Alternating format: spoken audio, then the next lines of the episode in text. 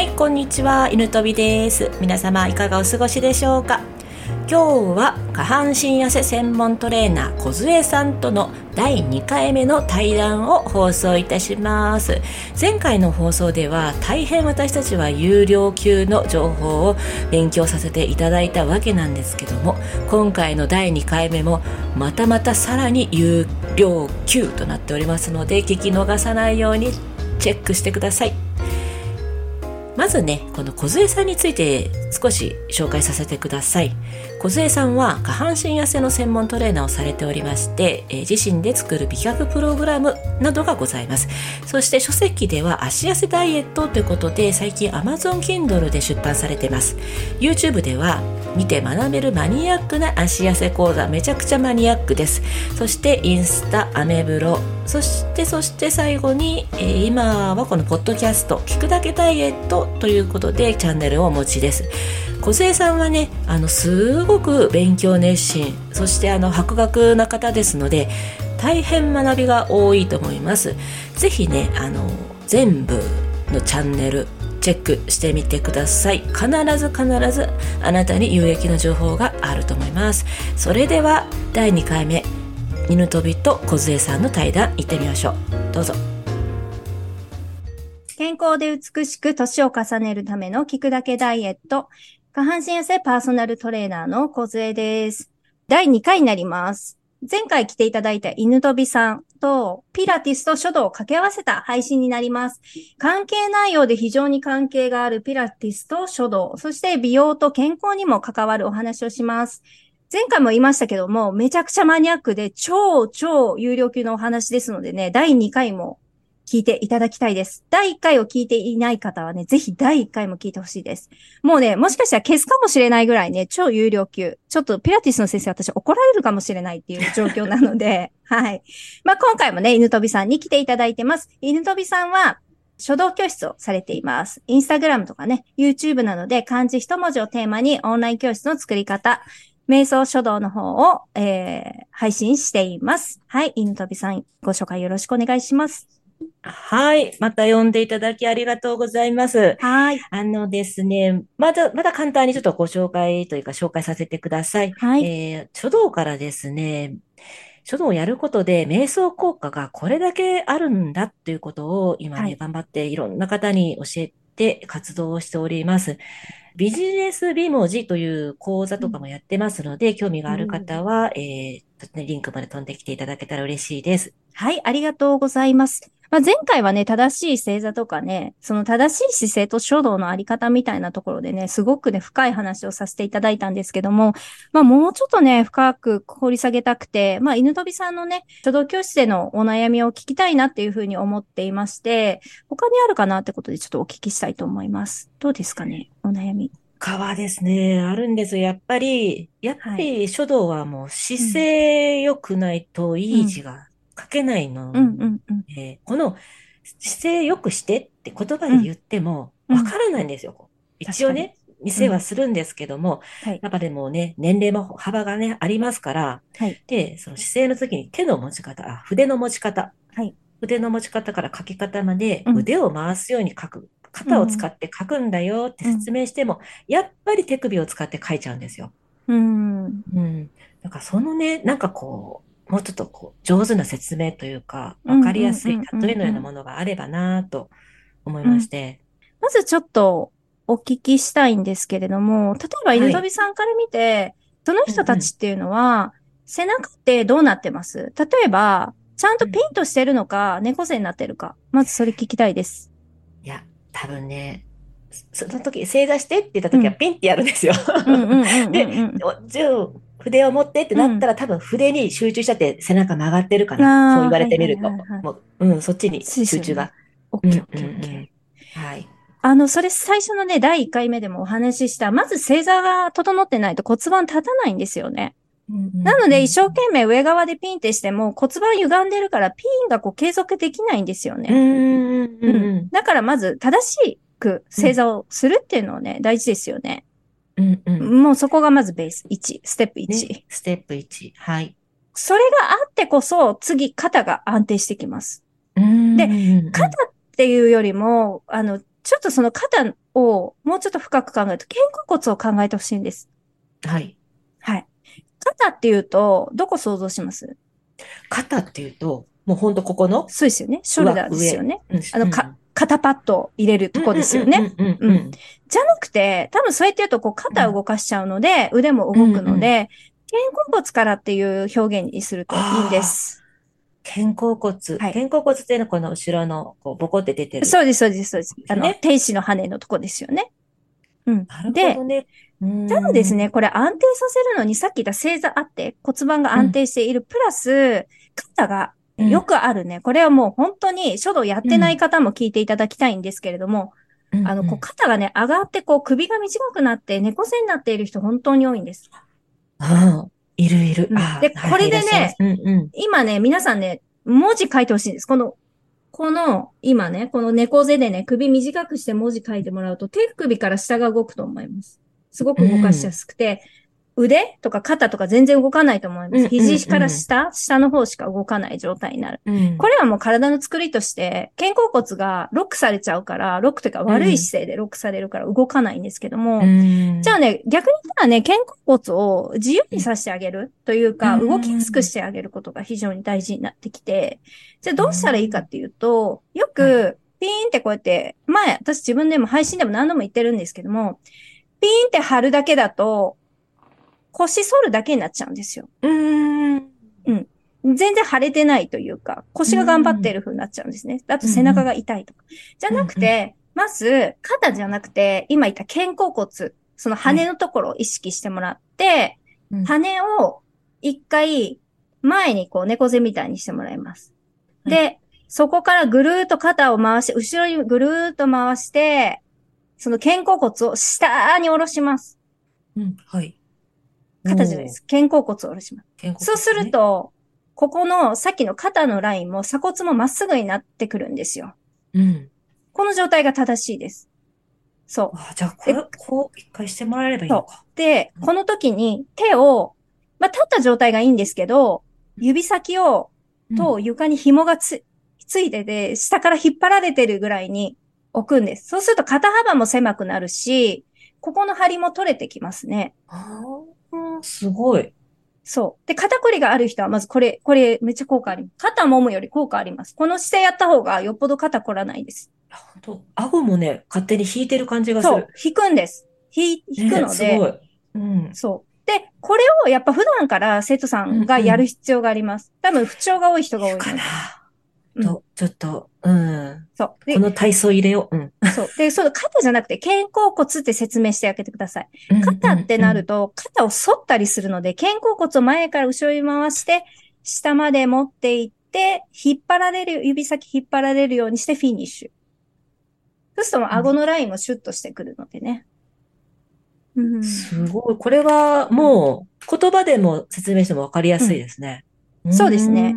きのね、猫背の状態に戻してもらって、うん。今度ね、さっき言ったあの、前回のね、銅の話があったんですけども、この猫背の状態で自分で思いっきりパンチしてみてください。猫パンチ。猫パンチ。可愛いのしか出ないですね、こ可れ。愛らしく。めっちゃ猫背ですけど。そうすると、うんわかる、このちょっと感覚覚えておいてください。いいですか？これ。はい。パンチはい。で、今度、今言った、こう、肩甲骨をぐるーっと後ろに回して、下に下げる運動をしてもらいます。いいですか、うんで、この状態でパンチしてみてください。力入りやすいはずです。入りやすい。全然違う。そううん。で、さっきの猫背猫パンチには、肩甲骨から動いてないですよ。肘から下だけが動いてるんですよ。うん。手首とか。でも、うん今の姿勢、正しい姿勢をやった状態だと、さっきの肩甲骨から回せるので、力強うんく省エネでパンチができるわけです。うんうんうんうん。うん。うん。ほんとほんと。ちょっと辛かったですもん、この猫、猫パンチの方は。そうそうそう、猫背のね。うんで、そ、それがじゃあ書道で言うとどうなのかっていうとこなんですけども、それが、例えば、さっき稲飛さんは先生として指導するときに肩から動かしたいって言ったわけですよね。そうそうそうそう。まあ、そのね、腕ごと回しそイメージでということで。う。ですよねる。。で、今言った猫背と一緒なんですよ。その猫背になって書くと、うん。あだから回せないんですよ。そのパンチで体感したじゃないですか、うん、今。うん、ほんとほんと。うんじゃあちょっとやりにくかったんだろうね。言わないだけで。そう。で、いや、どうやってやんのみたいな。え、どういうこと？ねみたいな。そうか。そうでそっかそっか。なので、手首から下になっちゃう。で、そうすると今度何が起きるかっていうと、筆をギュッて握ったりしてると思います。んそういう人ってんんそう筆そうそう。をに、こう、力抜いて、筆を触れないんです、そうなると。ダメじゃないですか、それね。そう。軽く持ってなんぼですもんね。そう。っていうことは、ね肩甲骨と連動すると、パワーがこう、拡散するから、一点集中ならなうい。だから猫背になると、手首一点集中になります。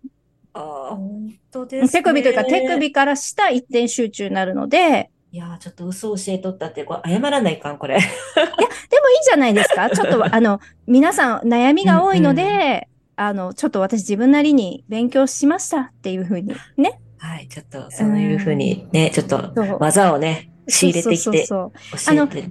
実際に現場でね、犬飛さん自身がそういうふうに教えてみて、違いを感じて体感していくのも大事かなと思うので、うーん、うんうん。あ、そうだってお客さん言ってくれるかもしれないし、うんうんうんううん。ん。なので、手首だけ回してる人っていうのは、そこしか回せない姿勢になっているっていう考え方。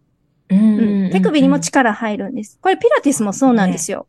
実は肩から動かさないと、何か作業するときに、手が、なんてごつくなるんです。例えば、私も手がゴツゴツになってきたのが悩みだったんですよ。あと、この肘下が、なんか土方みたいになって、こうな、もっとひどかったんですけど、なんか筋っぽくなるんです、うん。こうやって。うん、で、これっていうのは、肩甲骨使えてない人っていうのは、二の腕がタプタプで肘から下がたたくましくなるんです。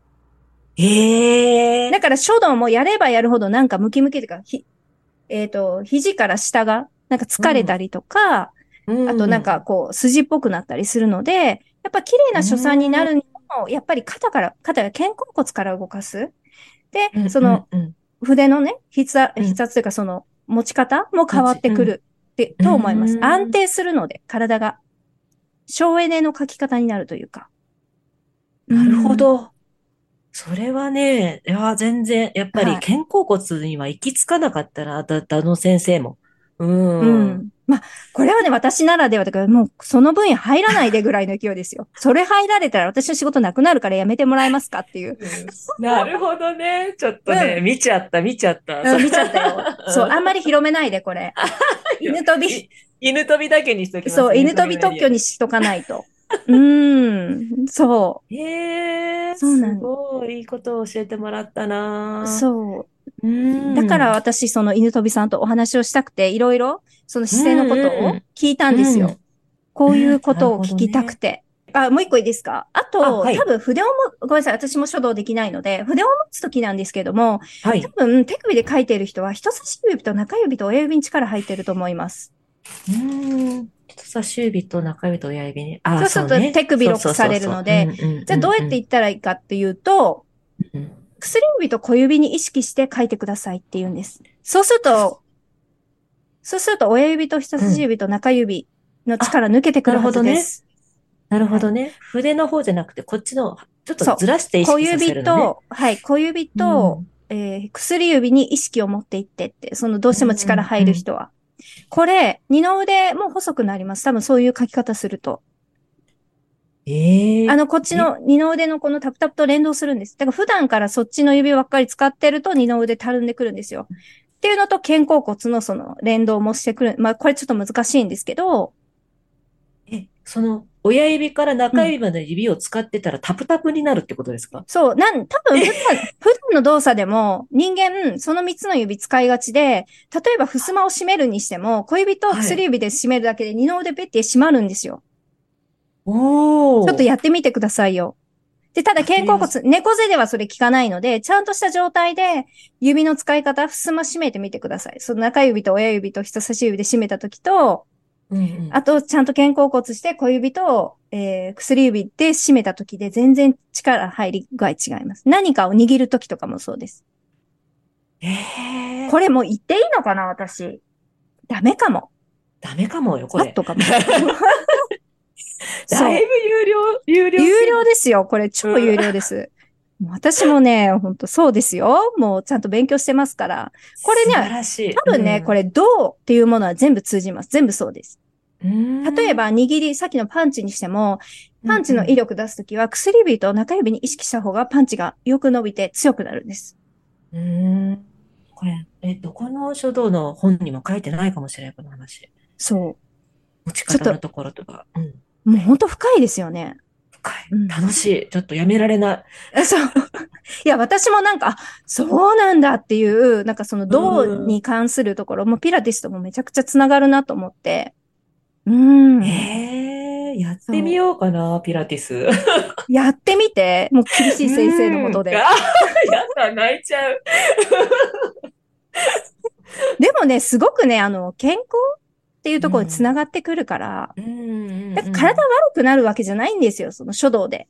私からしたら。うん使い方が悪いからなる。だからそれは、書道が悪いわけじゃないっていうところはね、うんちゃんと、あの、犬飛さん自身も教えていけばいいと思うんですね。うんうんうんむしろ健康になる。さっき言った骨盤立てたらお腹も出てこないし、ここのね、うんうんうん二の腕も本当は細くなる使い方にできるってことです。正しくやれば。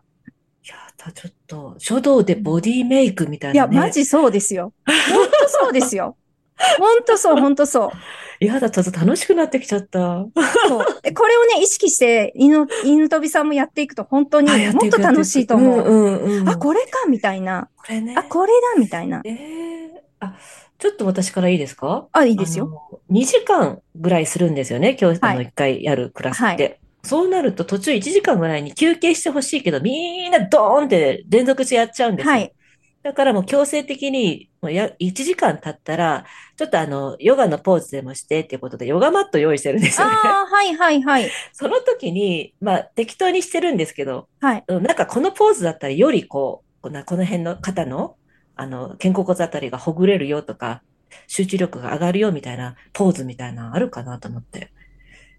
それこそ、本当うんうんさっき言った、立ってこれ回してこれだけでもいい。で、さらに言えばうんうんうんうん、その回した時に手のひらを外、うん外にねじる。立った時、外にねじる。で、さっき言った小指と薬指を意識してねじる。そうすると二の腕の下側に、うんうん。太くなりたくないところに効いてくるはず。だから使ってないところの活性と、普段使いすぎのところを休めるっていう効果が、この立ってやるだけで違います。わかりますかね、えーわかります、わかります。うん。こうね、普通にピンと伸ばしたところをぐーっと左、あ、両手ね、あ薬指の、さっき言った床にしピーンって貼っていって、さらに回線っていうんですか、えっ、と、外にねじ、小指と薬指に意識をしながら外にねじっていく。で、手のひらが外向くようにするってこうね、こう、そうそうそうそうこうこういうことか。肘伸ばしてね。うん。うんうんうん。そうそうそうそう。それをやってみると、あの、それ一回、まずご自身でやってみて、あ、こういうことはいはい。かって分かってみて、取り入れてもいいかもしれないです。うん。まあちょっと息抜きにもなるし、また姿勢がね、そう。でもね、それね、うん。めっちゃしんどいんですよ。でもすごくいいと思う。強制になるから、それだけで。うん。その、その姿勢は何秒保った方がいい。まず、できない人は30秒頑張りましょう。30秒。うん、で、腰反らないように。腰だけ反らないように。反る人は、恥骨を前に出す気持ちでやるとかね、いろいろあるんですけど、まあこれも深くなっちゃうんですよ。だだいぶ奥深くなって奥深くなってきます。腰反る人は恥骨を前に出しなさいというふうに言ってください。これね、まず自分でやってみるとよくわかると思うので。うんうん。そうですね。もうやっぱね、うん私ができないと教えれないですもんね。そうですね。やってみてください、うんぜひ。やってみようかな。うん。はい。あー本当もういやー、今ありがとうございます。いえいえいえ。めちゃくちゃ深くて、まだまだありそうですけどね。ありそう、ありそうですね。全然尽きないですね、話が尽きない、ね。尽きない。やばい。うん、もうやめてくれって言われるかもしれないから、リスナーさんもしつこいって言われるから、今日はもうこれ、また？ま飛びみたいな、また犬飛びだよね。なるから。やだ、やだ、嫌わないで。そう、嫌われる前にもう今日そろそろお開きにしたいと思いますそう。ですね。は。い、はい。ありがとうございます。おはい忙しい中。すっごい楽しい配信でしたね、はい私たちは。充実しました。ありがとうございます。はい、こちらこそありがとうございます。はい、はい皆さんお聞き、えーいただきありがとうございます。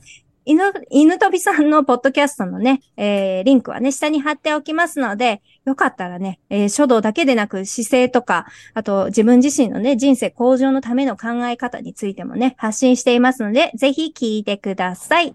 はい、それでは、長い時間ありがとうございました。失礼します。はい、再び犬飛びです。皆様いかがでしたか？あの後ですね、肩甲骨の回し方を梢さんに少し教わったんですけども、すごく難しかったです。正しい姿勢というのは、あそこまで自分の体のちょっと難しい位置をね、キープしておかないといけないもんなんだなというのを再確認させられました。やっぱ何でも極めるって大変ですね。今後も頑張っていきたいと思います。それでは、今回で梢さんとの対談は2回目ということで終わりになります。梢さんの活動されているリンクは概要欄に貼っておきますので、ぜひチェックしてみてください。最後まで聞いていただきありがとうございました。犬飛びでした。